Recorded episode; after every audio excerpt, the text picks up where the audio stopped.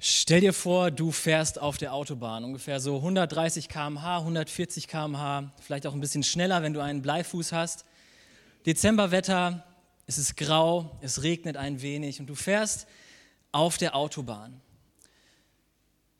Plötzlich passiert Folgendes, es passiert ein Unfall und du merkst das, der Unfall passiert so drei, vier, fünf Kilometer vor dir auf der Autobahn und dieser Unfall passiert und du merkst das, weil die Warnblinklichter angehen.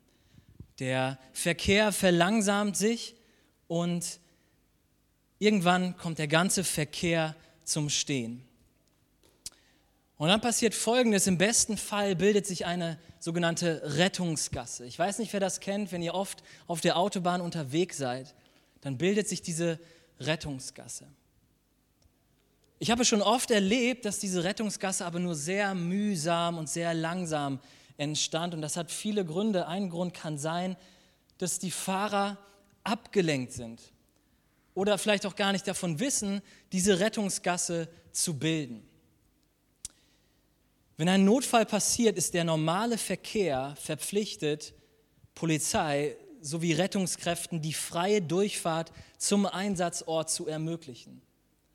Aus diesem Grund müssen Autofahrer im Stau eine Rettungsgasse bilden, damit Einsatzwagen mit Blaulicht und Martinshorn schnell an der Unfallstelle eintreffen können.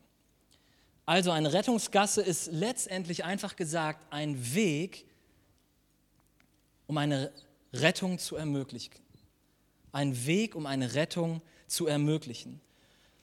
Und heute wollen wir uns, wir haben den Vers eben schon gehört, Johannes den Täufer ein bisschen genauer anschauen. Dieser Johannes der Täufer hat auch einen Weg geebnet, er hat sozusagen eine Rettungsgasse für Jesus gebildet. Und wir wollen in drei Punkten genauer anschauen, was es eigentlich mit ihm auf sich hat. Und wir feiern heute den dritten Advent und ich weiß nicht, wie es dir geht. Jedes Mal, vielleicht liegt es auch daran, dass ich älter werde, jedes Mal denkt man sich, boah, irgendwie vergeht das Jahr immer schneller und man befindet sich in dieser Zeit, wo die To-Do-Listen immer mehr werden der Kalender ist voll und nächste Woche ist schon Heiligabend, danach ist Silvester und dann sind wir schon im Jahr 2024. Und mein Wunsch ist es heute nicht, eure Köpfe mit neuen Informationen zu füllen und euch weiter zu belasten, sondern mein Anliegen ist es, dem Wort Gottes zuzuhören.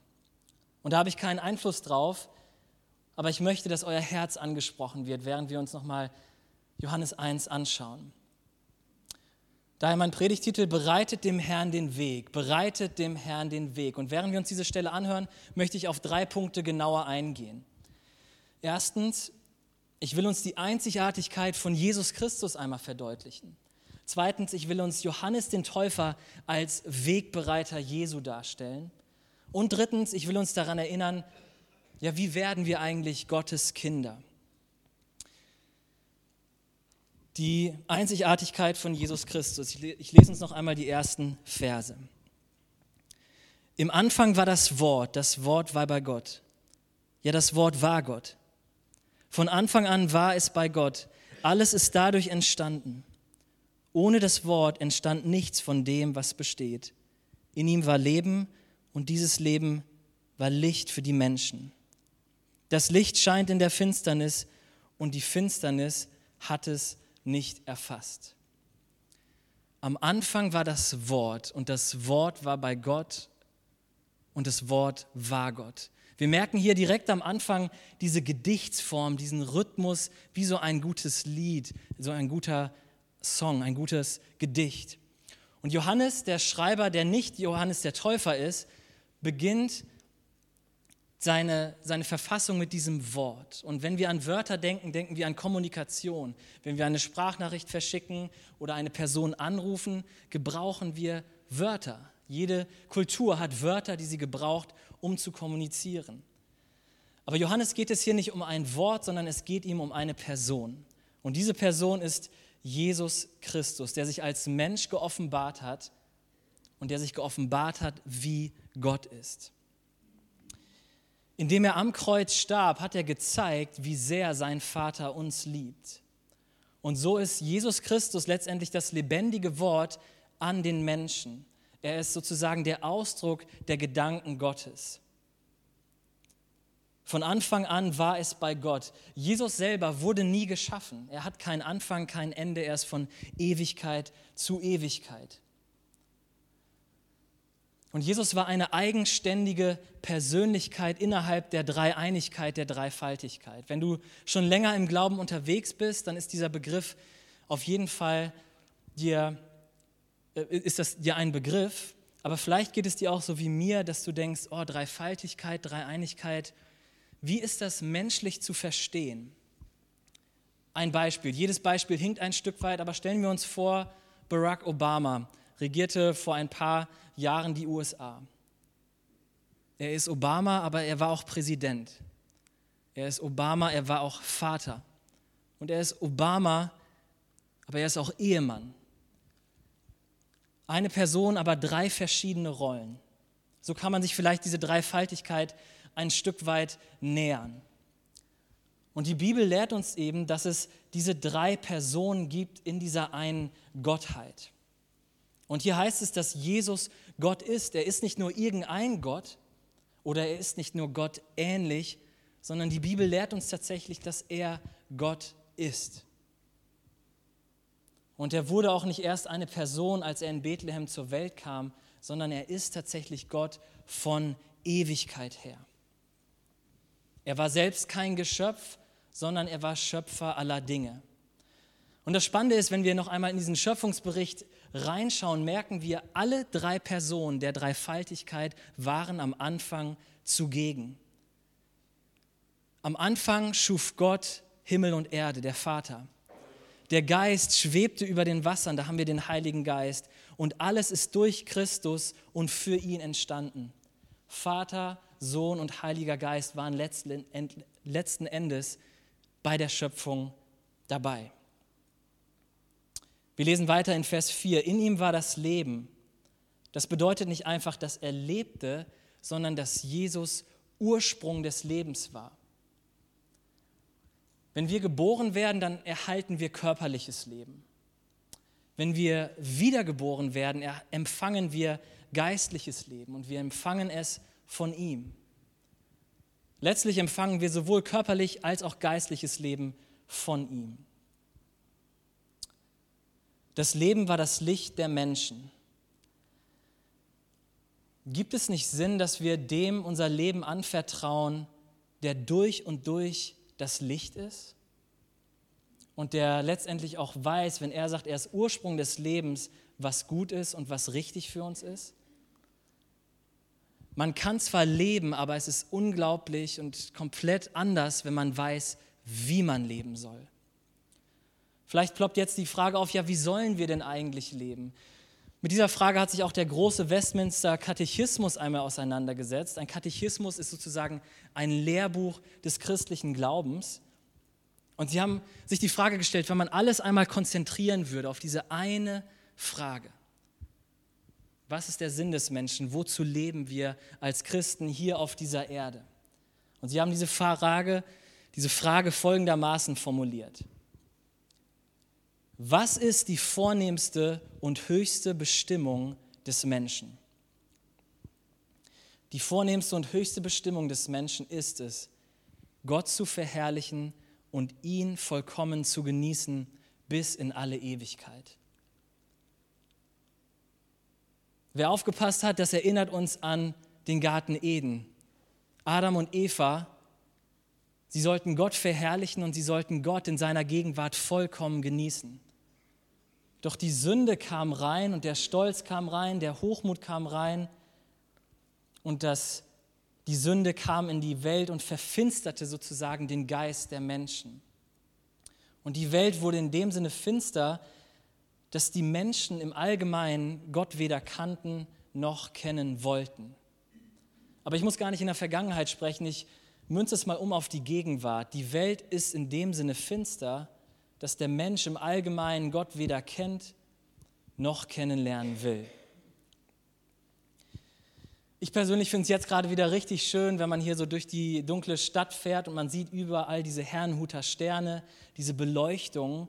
Und ich denke mir immer so, boah, wie wichtig ist eigentlich Licht?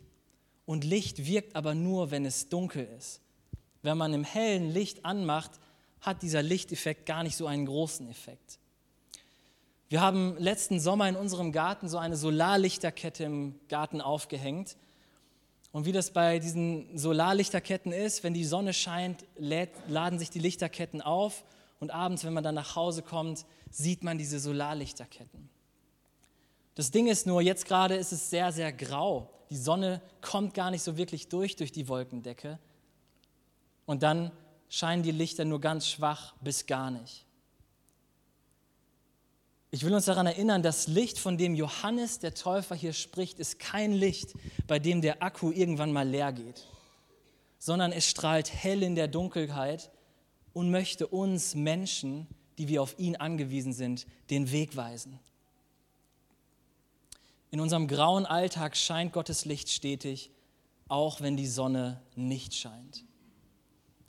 Ich komme zu Punkt 2. Johannes der Täufer als Wegbereiter Jesu.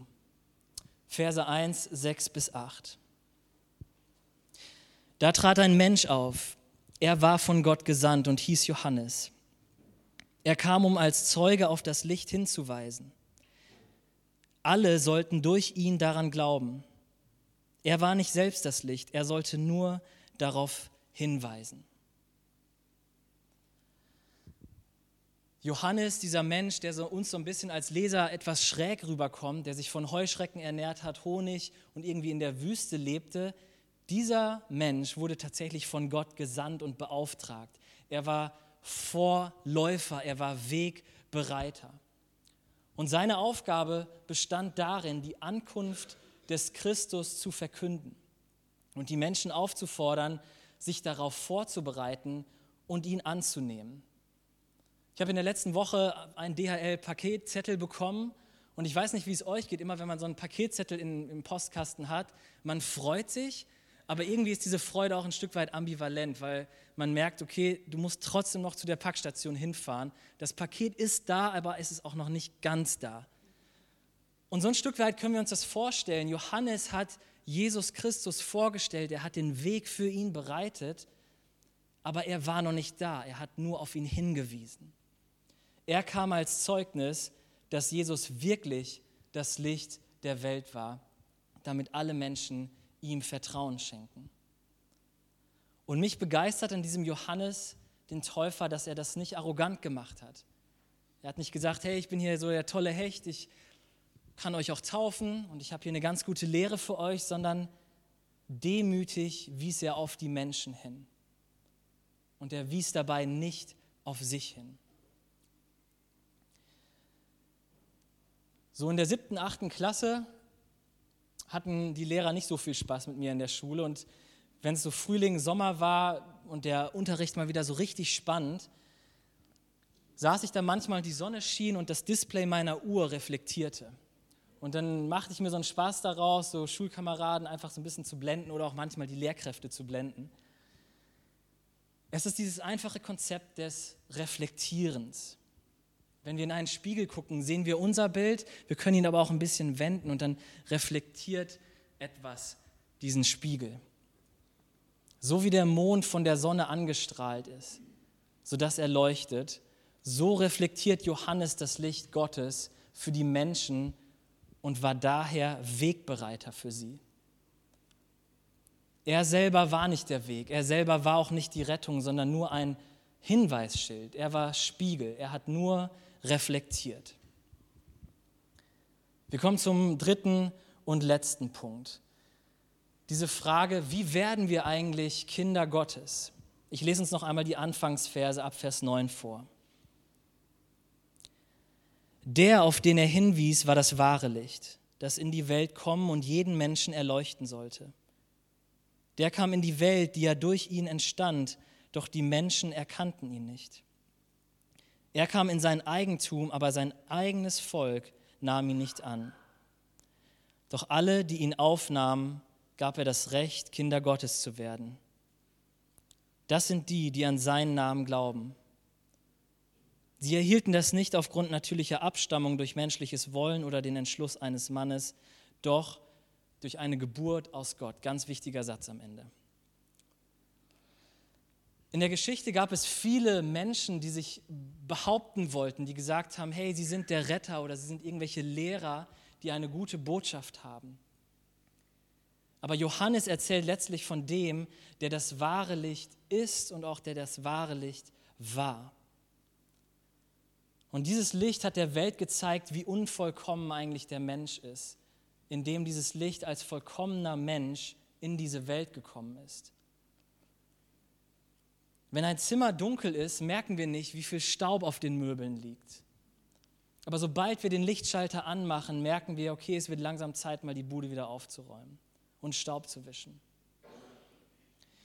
Jesus kam in die Welt und die Seinen nahmen nicht an, so heißt es. Allgemein könnte man das auf die gesamte Menschheit beziehen, aber sein erwähltes jüdisches Volk wollte ihn nicht als Messias annehmen. Und so stellt er sich der gesamten Menschheit vor und gibt ihnen das Recht, Kinder Gottes zu werden. Und in Vers 12 wird uns gezeigt, ja, wie werden wir denn eigentlich Kinder Gottes? Nicht durch gute Werke, nicht durch Mitgliedschaft in irgendeiner Kirche, nicht dadurch, dass wir versuchen, unser Bestes zu geben. Das sind alles auch gute und wichtige Sachen. Aber es geht letztendlich darum, ihn anzunehmen und an seinen Namen zu glauben. Um ein Kind zu werden, müssen wir geboren werden.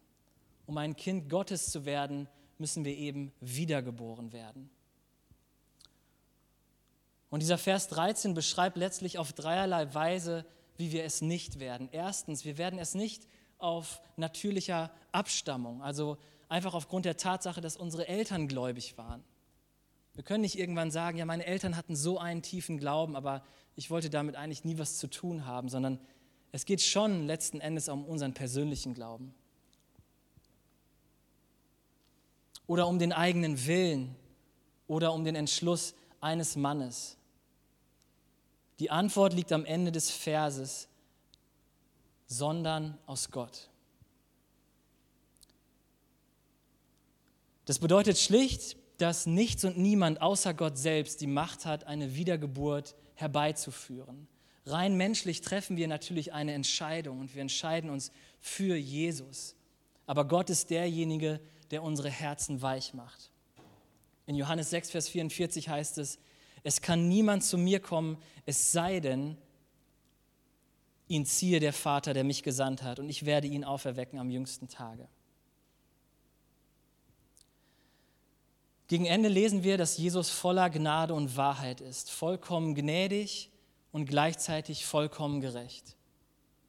Johannes schreibt, dass das Gesetz damals von Mose im Alten Testament gegeben wurde, damit wir erkennen, damit die Menschen damals erkennen, dass sie sündig sind. Aber Jesus ist in diese Welt gekommen, nicht um sie zu richten, sondern um sie zu retten und von der Sünde zu befreien. Wir haben auf drei wichtige Aspekte heute geschaut. Erstens, der Herr Jesus Christus ist Gottes eingeborener Sohn. Er ist Gottes einzigartiger Sohn. Es gibt keinen anderen wie ihn. Und sein Licht strahlt in dieser dunklen Welt so hell. Zweitens, wir haben uns Johannes den Täufer angeschaut und er weist demütig als Wegbereiter auf den Retter Jesus Christus hin. Und drittens, wir haben darüber nachgedacht, dass Kinder Gottes zu werden allein durch Gottes Offenbarung in unserem Leben passiert. Und wir darauf reagieren im Glauben, den wir von Gott bekommen. Und tatsächlich ist diese Botschaft, wenn man sie mal so zusammen konzentriert, auch als Hoffnungskirche ein Anliegen, ebenfalls diese gute Nachricht zu reflektieren. Deswegen veranstalten wir so große Projekte wie beispielsweise das Baseballcamp oder fliegen nächstes Jahr über den großen Teich. Das machen wir nicht, weil wir es so feiern, 16 Stunden im Flugzeug zu sitzen, sondern das machen wir, weil wir glauben, dass da etwas dran ist an dieser Hoffnung. Und das glaubt auch unsere Partnergemeinde in Texas, in den USA. Das ist unser gemeinsamer Nenner. Auch bei so vielen Unterschiedlichkeiten glauben wir daran, dass es wert ist, diese Hoffnung von Jesus Christus zu teilen und davon zu erzählen.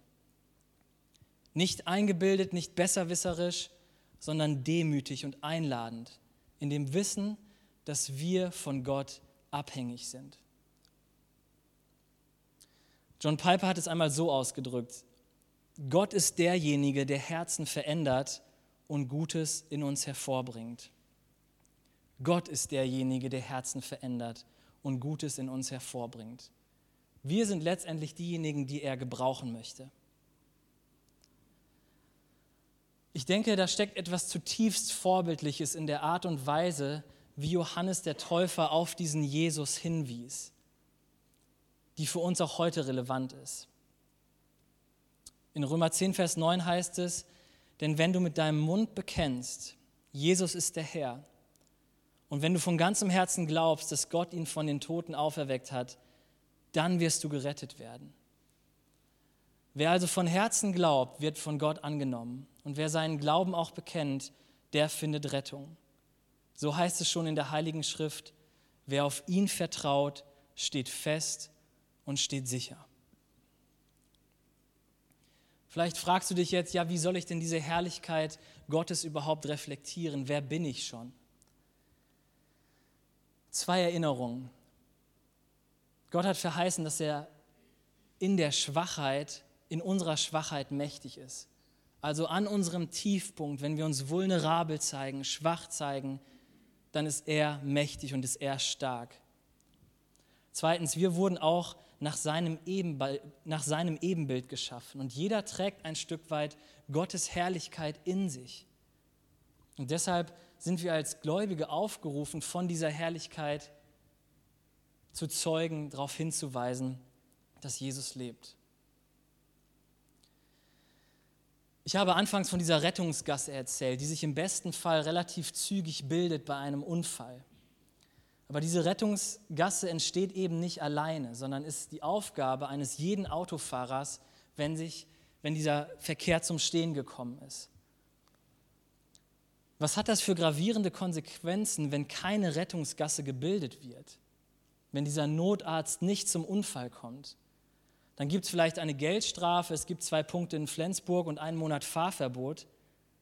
Aber was ist denn erst mit der Person, zu der die Hilfe nicht gekommen ist? Die Person, die letztendlich die Hilfe braucht. Ich glaube tatsächlich, es gibt so viele Dinge in unserem Leben, die die Rettungsgasse in unserem Leben blockieren.